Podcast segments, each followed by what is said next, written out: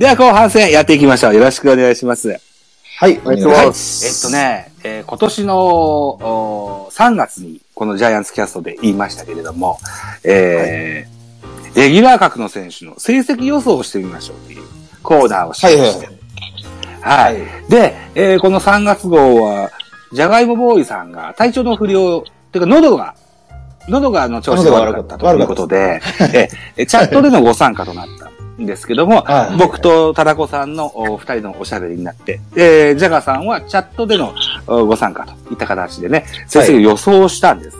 で、もうシーズンが終わりまして、成績成績出ましたよと。いった形でその答え合わせをやっていきたいと。ああ、やらないとダメですね。えーということでやっていきましょう。一つよろしくお願いしますね。よいしょ。はい。えーっと、まず投手陣ですね。エース、菅野。はい。私、ザボ、13勝を予想しました。おえー、タラコさん、11勝を予想しました。うジャガさんは、10勝を予想しました。うん。えーうんえー正解は、えー、10勝7敗。ジャガさん大正解。はい。ありがとうございます。いただきました。おめでとうございます。防御率は3.12と、えー、いったシーズンになりましたね。うん。はい菅野はでも、これじゃ足らんと僕は思いますし。うん。あの、まあ、勝ち星、まあもちろんね、勝ち星も重要なんですけど、やっぱ重要な試合での勝ち星が求められる選手なので、あのー重要な選手試合での勝ち星は少なかったんですよね、今年そは。う。そんな印象ありますね。うん。うん。。はいい。そこがやっぱり成績にこれ直結してるので、まあ、僕の中でやっぱ10勝当てましたけども、物足りなさの方があちょっとありますね。ね。そう。これ今言いましたけど、僕は13、タラコさんが11、ジャガさんが10勝と。これは、菅野智之、通年見てた我々にしてみたら低く見積もってますよね。そうはいね。うんはい。あの、老け込む時期ではないと。あの、励ましたいと。いや、はい。メルセデス行きましょう。メルセデス、私、ザボ、8勝2敗と予想してます。タラコさんが10勝です。ジャガさん13勝です。結果5勝7敗。大こけやな。大こけですね。えーはい。防御率3.18と悪くはないんですよね、先発としてはね。うん。結果、あ対談といった運びとなりました。いやう、ん。ちなみに、添え本として言っとくと、僕、シューメーカーを8勝5敗と予想しています。あ、シューメーカーの結果まで僕だ、書いて書き出してないな。でも、うん。書いてあるんですけどね、ザボさんの分は8勝5敗。メルセデスの8勝2敗の下に、えーそうそう、僕の予想8勝5はい敗で書きましたけど、シューメーカー今シーズンの成績を僕は書き出すのを忘れてますね。ああ、4勝8、4 4勝8敗勝ですよ。8敗か、そっか。はい。勝ちと負けが逆さでしたね。ああ、そうですね。そっか。うん。さあ、続いていきましょう。赤星です。赤星うん裕二、えーっと、私、ザボ、10勝を予想してます。タラコさん9勝。ジャガさんも10勝と。予想で、結果5勝5敗。ボイス4 4.05といった数字うんですね。シーズン序盤、それからシーズン終盤には、えーはい先発、えーローテ、先発ローテにも入りましたし、うんえーシーズン中盤にはリリーフもしていらっしゃいましたね。うん。うん。開幕序盤は10勝の匂いがプンプンしたんですよね。うんちょっと。ね、あのやっぱ体ー、力、なんか、そうですね。うん、やっぱ研究されて、打たれて、そうですねで。かつまあチーム事情があってね、後ろに回りましたんで、うん、うん。まあその辺もまあありましたね、今年は。そうですね。うんあのーすべてにおいて平均点からやや高いという印象がある。うん逆な言い方すると、なんか尖った武器がないという印象があるんですけども、いや、その通りそうですね。やっぱり彼の魅力はそこかなと。あのーゲームメイクですよ。うん。うんうんなので、えーゲームメイクを武器にするんだったら揺るがないメンタル。この辺が重要になってくるかなというふうに思いますので、えー赤星選手は、あのー期待はまだまだしていきたい。来シーズンが2年目ですからね、まだ。そうそうですね期待していきたいというふうに思います。えー、続いていきます。えー、11月号の時もちらっと触れましたけども、堀田健信、ザコ10勝、タラコさん14勝、うんジャガさんが6から7勝、結果、2勝3敗、ボイス6.29と、いった数字になりました。いや、もう、む、むちゃくちゃですわ、僕。エースやんけ、これ。ただそれぐらい、それを言わせるほどのオープン戦の出来だったんですよね。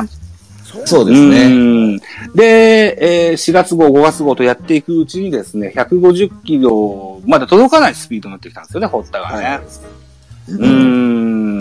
なんか原因があるんですかね、ジャガさん。まあ、やっぱり怪我系で、やっぱりプロ野球選手としてまだ投げたことがなかった選手で、うんローテーションで、まあ、週1回投げるという、まあ、それがどんなものか体が知らなかったので、うんまあ、僕、6勝って言いましたっけ？6から7勝という話です。まあ、はいはい。まあ、あのー、1年通した時に、まだやっぱり、その土台までは行ってなかったっていうのはあったと思いますし、うん、まあこん、これからですね、うんしかも。うん。そうですね。あのー南西初の一軍でしたし。えっ、と、タラコさんはいかがですか？うん。えーっと、そうですね。うん、先発でもちろんスタートしたわけですけど、その先発として長いイニングを投げる、そのためには力加減を抑えながら投げるとかをいろいろ考えて挑んだ一年やと思うんです。で、うんそんなんしてる間に、この自分の持ち味のうん。速球、これの投げ方じゃないですけど、この辺を見失っていったから、えー元に戻らんまま1年も経ってもうたんかなというような印象で、そそうですね、もうちょっと自分の持ち味を確立させた上で、えーまあ生き返る、生き返るというか、あの、素質を発揮させるっていう方向に向かっていってほしいかなと。ごめんなさい、何を答えたか分からなかった。僕の感想を聞いていただけますか？はい。やっぱスピードボールを投げるには腕をしっかり振らんと投げれませんよね。で、えーそれをしながら、えー一流、一軍のバッターにですね、えー打たれないようなコースを投げないといけないですか。ということで、どうしても縮こまった印象がありましたね。うん、そこかなということですよね。うんうんこれも一個今年経験値がつきました。まあでもそれはそうなんですよね。なので、来シーズンは大いに期待ができる選手だと確信しております。おはいーえ、えこんなもんじゃないんです、堀田健士。青森山田です。まあもう一回ドライチですよ。うんもう一回、あ、ごめんなさい。はい。あのーもっと大きく、大きな勇気を持ってね、えー投球してほしいとうんうん。思ってます。はい。はいで、そうですね。あの、タラコさんが今言わんとしたことは何だったんですか？いや、もうほぼ同じなんですけど、やっぱあの、オープン戦の頃の速球の質、これをもう一回見せてほしいですね。オープン戦しか見れなかったんでで、うん。一回そこに戻れるっていうのを見せてほしいかなとどっかで思います。うん。堀田にしてみてはですよ。あのーその時にはまだ育成でしてね。うん。そうね。いかに自分をアピールするか、PR するか、いうのが重要だったと思いますよ。うん。うん。おかげさんで支配下になりましたね。一軍でもしっかり投げるようになりました。堀田健士にしてみたら、もうここからがスタートですのでね。うん。うん。はい、いうことですね。山崎伊織行ってみましょう。山崎伊織の枠にはですね、なぜか僕は高橋祐希が10勝と書いてますね。で、タラコさんの枠には、戸田夏樹7勝って書いてますね。で、ジャガさんがあ正当に山崎伊織は6勝か7勝って書いてます。セットでっていうような話だったんかなと。セットでという意味だったのかな。そうか、そうか。はいなるほど。で、えー、結果5勝5敗、ボール3.14うんといった数字が残りました。うんえっと、山崎伊織選手もドラフト2位で巨人の入団。えーその、おー時にはもうすでにトビー・ジョン手術明けということもあって、1年間はリハビリ等々に当てまして、えー2年目のお2022年シーズンに U1 軍初登板といった形になってて、えーでの数字ですよ。で、5勝5敗、僕3.14。うん、3.14という数字は、先発ピッチャーとしては、そう悪くない数字ですよ。いや、立派ですし、後半戦もっといいんでね。そうなんですよね。うんうんうん。うん意外と打てるっていうのも嬉しいところなんですよね。ああ、意外とねそうですよね。うん。バッティングはいいですね、めちそうゃくちゃね。ですね。うん。彼こそですよ。赤星堀田と同じようにですよ。あの、大いに飛躍が期待できる、そんな選手だと思ってます。いや、その3人の中で、もう2、2つぐらい頭抜けて来年期待できる投手かなと思いますね。先発として。井上、うん春春野も含めてね。はいそうですねうん。ついでに、僕が言った高橋祐希。1勝5敗ボイスよ5.40。戸田夏樹。えー1勝0敗ボイス6.55と。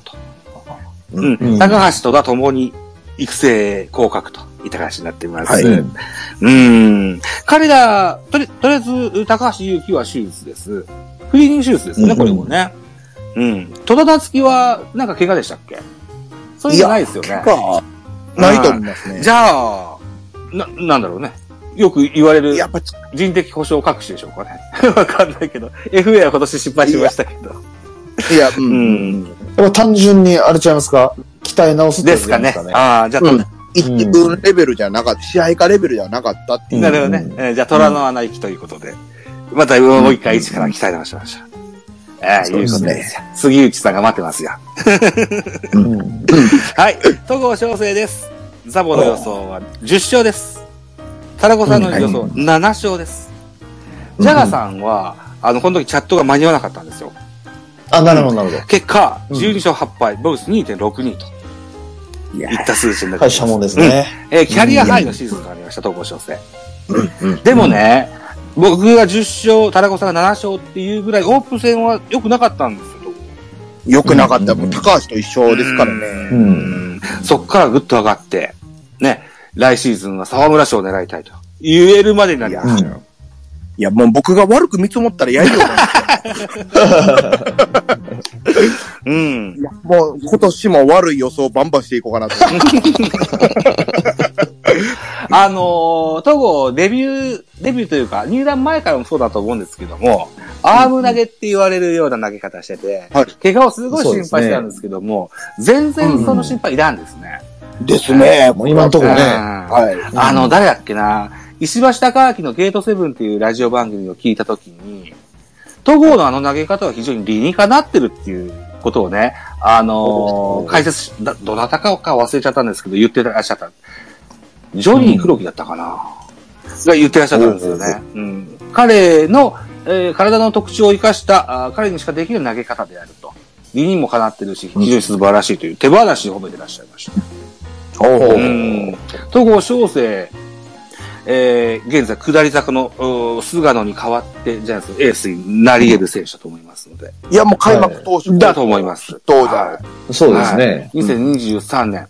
20 2023年ってね、うさぎ年なんですよ。はい。お、巨人の。そうなんですよ。はい。なるほど、なるほど。はいぜひこの戸郷翔征、うさぎ年の優勝投手、優勝、えーチームのエースになってほしいかなと。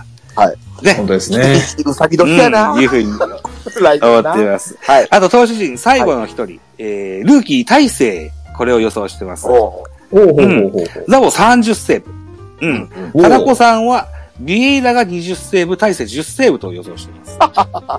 で、ジャガーさんはチャットに間に合わせ、間に合いません。間に合わなかった。うん、なので答えはないんですけども、結果、うん1勝3敗37セーブ、2.05で新人を獲得でございます。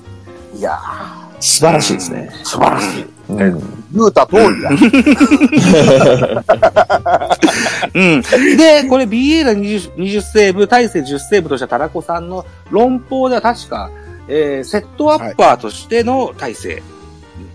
うん。あの、ビエイラが、あの、ある程度普通に戻ってきたらビエイラに移り変わるのかなと。だから、大勢が途中でストッパーとしては厳しくなってくるっていう予想ででした。したよね。うん、なんです。はいだから、あまりこうネガティブな予想ではないんですよね。うん。うん。うん。うん。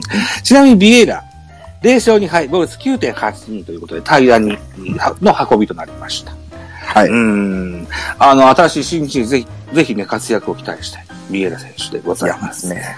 はい。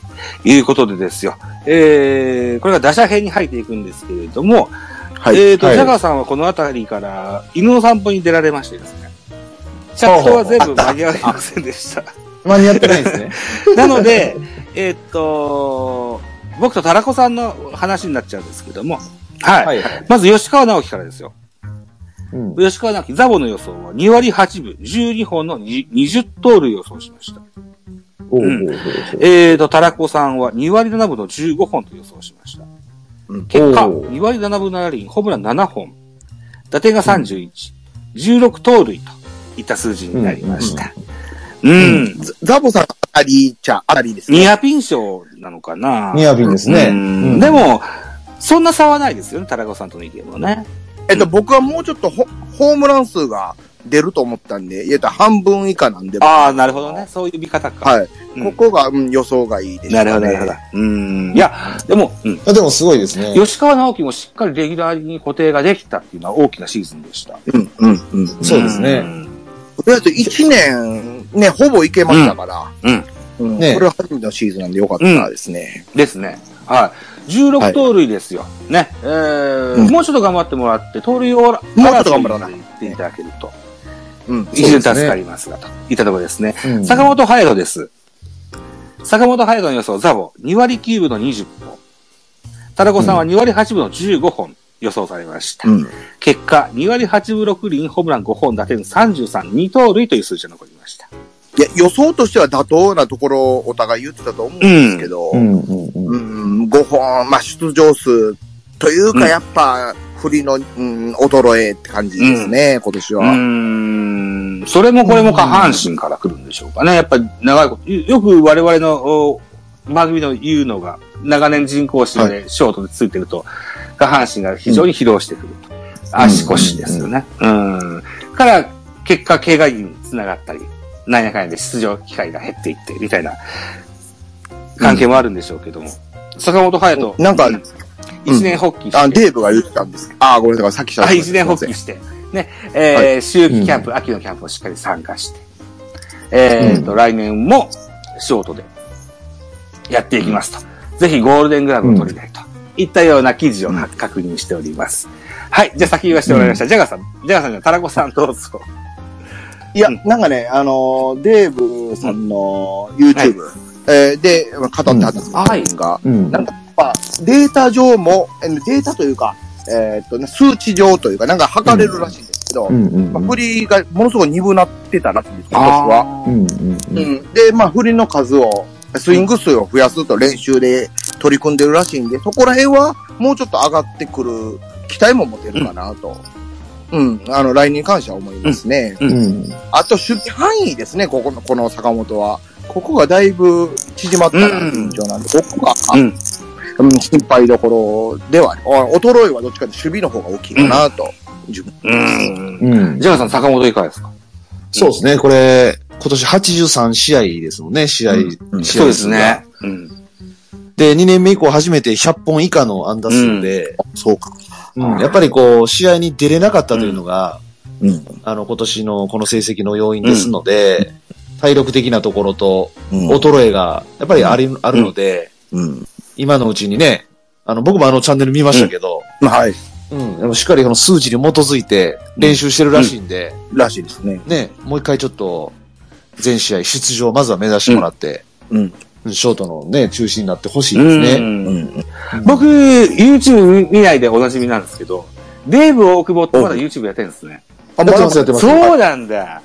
明日、変わらずの更新ペースちゃいますかね。明日見ます。はい。あ、はい。YouTube 全然。あ、もう公認ですからね。ジャイアンツ公認になってますから。えっと、コーチに就任してから公認になったんですか？らしいです。してからも公認されて、ああ、そうですか。そうですか。はいわ、かりました。わかりました。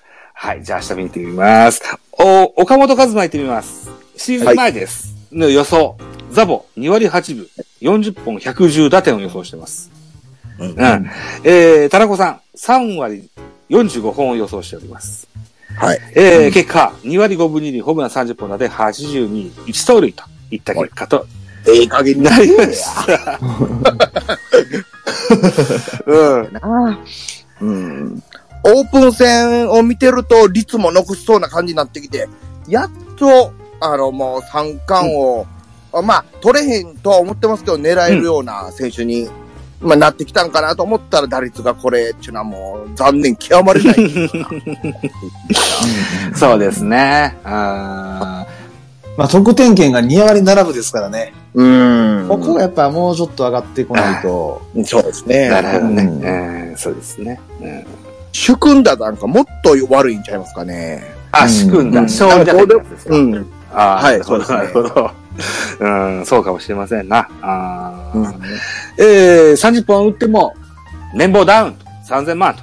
はいいうのはそういう意味ですよ。うんうんいや、我々、ね。まあ、2億ダウンでよかったですよ。彼にも生活がありますから。はい。そうそう中田翔です。中田翔、はいザボの予想、2割5分、ホームラン30本、打点90と予想しておりました。うん。えーっと、田中さん、2割9分の31本、刻んで、刻んだんですね、31本でねほ。んまですね。何やったよ、これは。結果、2割6分9厘、ホームラン24本、打点が68と、0盗塁といった結果になりました。前年に比べたら全然上がってきましたもんね、中田翔ね。そうですねんうん今日ね、えっ、と、日本ハムファンの、えー某はい配信者の友人にですね、お便りを送ったんですよ。あの、おう中田翔って、高校時代から、すごいバッティングフォーム変わったじゃないですか。すり足だったり、一本足だったり、担いだりん、かぶさったり、それの遍歴と結果を、こあのーぜひおしゃべりしてくださいってリクエストをしております。えー、フォックスロットの野球語りたいラジオというところに、あのーはいメッセージを送ってますので、彼がどのようにおしゃべりしてくれるかをぜひ楽しみにしましょうと。いうふうに思っておりますよ。はい。うん中田翔はどうですか？えー、今シーズンは終盤から4番に座りましたけども、来年はどのようなポジションを予想されますか？ジャガーさんいかがですか？そうですね。あの、ポジション的にもやっぱファーストなので、あのー今シーズン以上の活躍を期待してしまいますね。うんあのーまあ、バッティングもそうですし、メンタル的にもちょっと安定してるっぽいですし、名実ともにジャイアンツのね、あの選手になってきた感があるので、はいうん今年以上の活躍を期待してます。なるほど。うん。はい。田中さんいかがですか？いや、もう同じくですね。僕の今年期待した2割9分31本。はい、ここを、あの、行ってほしいなと。うんほんで、まあ、えーゴールデンクラブ取ったように、ファーストの守備としても抜群ですから、うん。やっぱレギュラーとして、まあ他と争いじゃなくて、中田ありきで、えー戦うようなシーズンにしてほしいなとなるほど。思います。うん。うんはいそうですね。えー、中田もそうですけども、岡本も頑張ってもらって、この4番をちゃんと実力で争ってほしいこれ、開幕どっちと想像しますか？想像という予想というか。そうそう。えっ、と、希望は岡本です。うんもちろんそう個ですね。人的には。うんはい。まあ、岡本で行くんじゃないですかね。まあまあ、オープン戦次第ですけどね。僕はもう中田で行けと、あの、あえて、そうですか。うん。はい。もう、うん岡本、うん、し、やっぱ去年の成績が一番計算できるところだと思うんですよ。その辺で、まあ、ずっとあかんかって、まあ、オープン戦次第ではあるんですけど、うんうん、まあ、中田が一歩リードしてる状態で、えー計算して、えーオープン戦キャンプと、えーまあ、見ていきたいかなっていうそうですね。まあ、見て、うん、妥当な選手で行ってほしいなと思いますね。岡本ありきがあって。いやー、入団の経緯がね、なかなか、あの、はい。た大変な時期だったんですけどもね。えーいや、中田翔来ていただいて非常に助かりましたというふうないやー、もうええ感想いいか、いそうですねい放送でしたね。思っておりますよ。うんえっ、と、それから今度松原聖也です。はい。すげえな。僕、ザボです。3割10本25盗塁を予想しております。はい。えー、田中さん、2割6分、ホームラン5本。それから梶谷、3割2分、19本、14盗塁と予想されております。誰が言うとんねん。誰やねん、そいつ。えーと、結果、松原聖也は1割1分3厘、ホームラン0本、えー打点が4、2盗塁という結果、えー、梶谷選手は出場なしといった形になっておりますね。いや、あーもう、ま最低ですわ。まあね、これは予想できなかったですね。えーできなかったえーっいとや、実はですね、さっきも言ったラジオトークというところで、今度はモリエンテスさんという方からですね、はい。巨人の若手は2年連続で活躍できない理由を述べようという、そのようなトークテーマを頂戴しております。はいおそらく松原聖也と高橋祐希の話をしろという意味だと思うので、あのー多分、で、彼のお題は何も調べずに喋りなさいというのがお題なので、うん僕の、はい僕の、あのー感想を喋ろうということなので、うん。うん。はいち。ょっとこれは僕の宿題ですので、松原聖也のお話はちょっと保留にさせてください。うんほうほう人の話も聞いてはいけませんというルールですので。ごめんね。はい。ポランコを行かせてください。ポランコ、2割6分、ホームラン28本と、ザボは予想しました。え、うんで、田中さん、2割7分、25本と予想しました。で、この時にジャガさんが帰ってきました。ほうえージャガさんは2割5分30本、打点が60打点と予想してくださいました。結果、2割4分24本、58打点の2盗塁という数字が残りました。うんうん。3人混ぜて正解そんなイメージですね。ね。ですねうんはい。いうことですよ。ポランコ選手は、残念ながら対談が決まりました。うん。はいうん非常に好きな選手だったんですけどね、僕はね。そううん。ですね。か、連続安打数とかもあっったでうんありましたね。うん。かな。僕一人がずっとアーネスト・ホーストに似てるって言ってて誰も共感してくれなかったことをすごく覚えてます。さあ、大城行ってみましょう。はい大城は2割7分20本とザボの予想です。えーと、タラコさんは2割5分5厘ホームラン15本の予想です。ジャガさんからはチャットは間に合いませんでしたという形になっています。うんうんうん結果、2割6分6厘ホームラン13本、打点43の1盗塁という数字が残っておりまして、えー、タラコさんがニアピン賞と言えるでしょう。まあまあまあまあまあ。うんでも、あの、さっきのお話にも出ましたように、タラコさんは、あの、大城愛があるということました。あまあ強いです現ね。役ドラフトでなぜ大城を出すんだという夢を見たという話がそうなんですよ。はい。う んありましたのでね。うん。はいいや、大城選手は非常に大戦力だと思ってますよ。ですし、今年やっと一皮向けたと思いますよ。うん。うん、あの、ミニキャンプというか、2軍に落とされて、下半身強化してからの打率は多分3割近いと思うんで、うんうんう。ん、まあ、うん、そこが、ほんで結構最後まで続いたと思うんで、うんうんこれは来年、大幅に成績アップを期待できるかなと、やっと打てる星としてそろそろ認めてもらえるんちゃうかなと。そうですね。うん。うんあと、守備部分でもですよ。盗塁阻止率もそうだし、うん。あのーリードもそんな悪くないと思うんですよね。あの、大城が外した時って大概、だ外しがかなり決まるじゃないですか。うんあれ、あれですか？盗んどるんですかね？っていうのもあるだろうしあ、あの、うん滑ってもうた。ちゃう、ちゃう。これは冗談なんですけど、あの、あれめっちゃ当たるのすごいですよね、大う城。んまあ、ベンチのサインかもしれないですけど。いや、あの、ホースとしての観点もあるじゃないですか。うんうんうんうん。徐々に完成品に近づいてると言ってると思うんですよ。です。まあまあ、リードが波でも、もっと打てりゃ、全然、あの、正捕手としていけると思うんで。うん。まあまあまあ、リードは僕はあんま好きじゃないあ、そうでけどですすか。、うんうん好きじゃないとか悪かないだけで、まあ中村ヤクルトのとか比べるともう全然半分未満かなと思ったでしょ。うん僕も大城のリードが気に入らないところは一個だけあって、コントロールが悪いピッチャーに対してもすっごいビタビタのところ、コースを要求するんですよね。うん あの、あーバッターがベースに覆いかぶさって構えてるのに、そこの腹の下ぐらいで構え、あの、ミットを構えてるんですよね。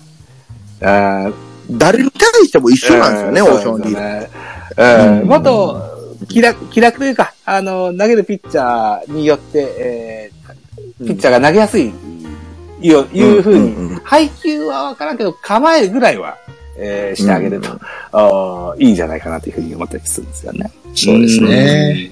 うん。えそうか。えっ、と、ジャガーさんの大城票はいかがですか？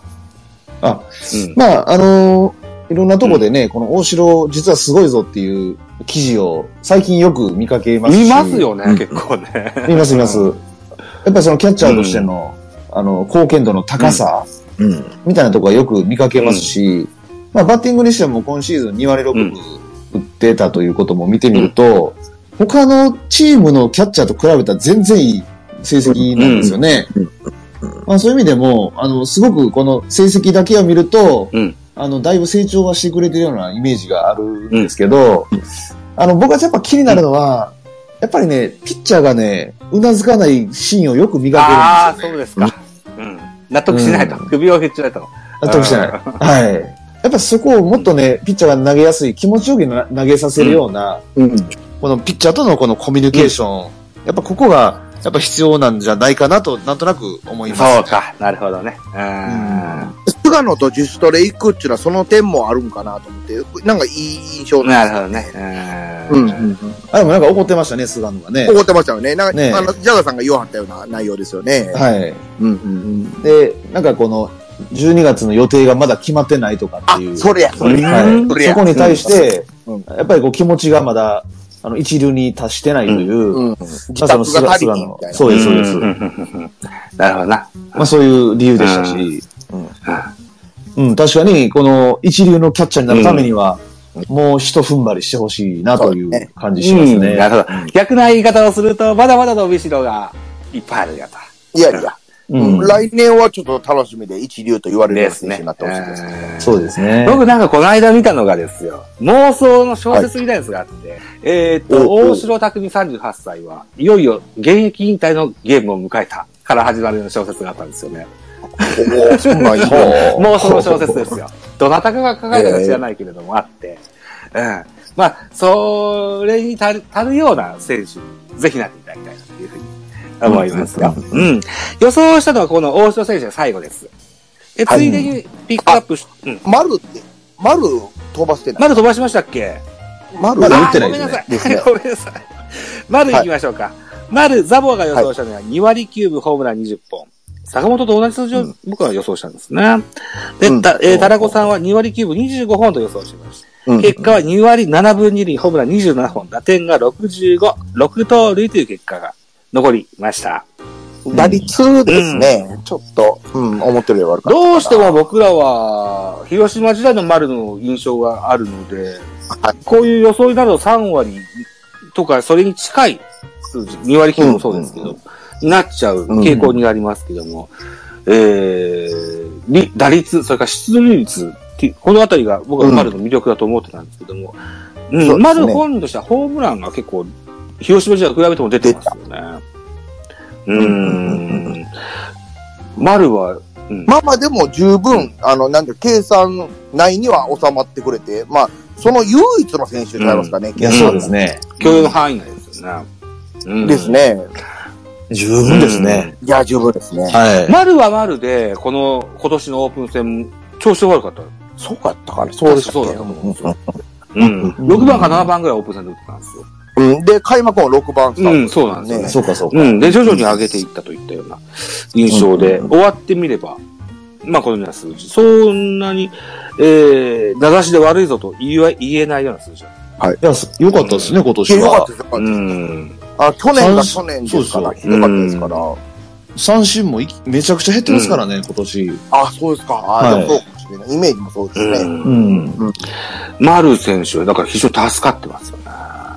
うん、うん、うん。はい。えっ、と、ライト。やっぱりでも、143試合出てますからね、丸だけ。そうなんですよねうんこれはすごいですよね。いやライトへのコンバートになりま衰す。2023年。ーはい。うん。うん。これは、丸選手の現役の、えー、延命策ににもなると思うんですよ。まあ、そうか。うん。そうですねなので、え、えーぜひ打撃にぜひ集中していただいて。あのー今シーズンはレフトにウォーカー、ライトにポランコ、センター丸で、あのー丸一人で外野を打ってる印象があったと思うんですからね。